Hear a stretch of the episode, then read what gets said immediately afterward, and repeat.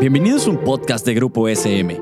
Aquí encontrarás charlas informales sobre educación, un espacio que entiende tu labor docente y los mejores tips para el nuevo contexto educativo. También un espacio donde papá y mamá se sentirán identificados. Hola, bienvenidos y bienvenidas a un episodio de nuestro programa El mundo de las emociones. Soy Yvonne Klein, especialista en educación socioemocional, y hoy exploraremos la importancia de establecer límites. Vaya tema, ¿verdad? Quiero empezar por preguntar algunas preguntas. ¿Estableces límites cuando no te sientes respetado o no considerado? ¿Te cuesta mucho trabajo establecer límites con personas cercanas?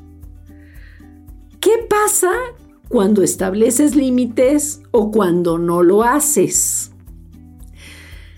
No establecer límites implica pues no respetarnos a nosotros mismos. Implica no atender nuestras necesidades implica enviar el siguiente mensaje a la otra persona. Lo que yo siento no es importante. ¿Por qué sucede esto? ¿Por qué somos tan complicados psicológicamente hablando? ¿Por qué no establecemos límites?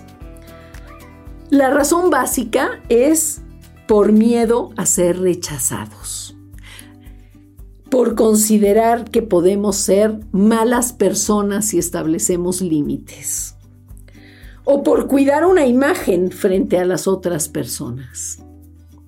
Y te quiero compartir que en México tenemos ese problema muy serio. O sea, en otras culturas hay culturas en las que pues se establecen límites sin ningún problema. Hablo de la cultura anglosajona, la cultura hasta ibérica. Este, en cambio, en las culturas latinas, establecer límite nos cuesta muchísimo trabajo. ¿Por qué es importante que lo, hagamos? Porque atendemos nuestras necesidades, porque eso implica escucharnos y actuar no nada más escucharnos, sino actuar. Establecemos relaciones interpersonales más transparentes. Desarrollamos una cultura del cuidado. Fortalecemos nuestra autoestima modelamos para otros la importancia o lo que implica decir no y basta. Y estamos hablando de que pues muchas veces no establecemos límites con nuestra pareja, con nuestros jefes. Nos pueden correr si establecemos un límite cuando todos los días me quedo 10 horas más y, y, me piden más y me piden más y yo ya ni vida personal tengo y no puedo establecer límites. ¿Les resulta conocido?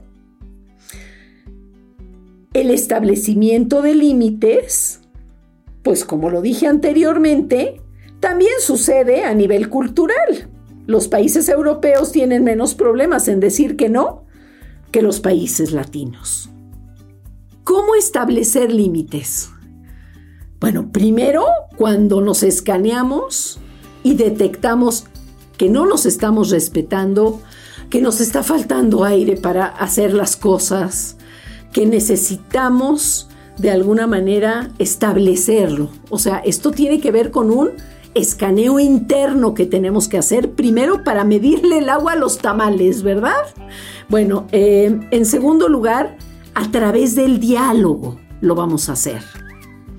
O sea, no se trata de no establecer límites, no establecer límites, no establecer, y ya establecerlos cuando ya estamos gritando y ya estamos a punto de tener un, un rompimiento nervioso, que eso también sucede, o tener lo que se llama desgaste laboral por falta de establecimiento de límites.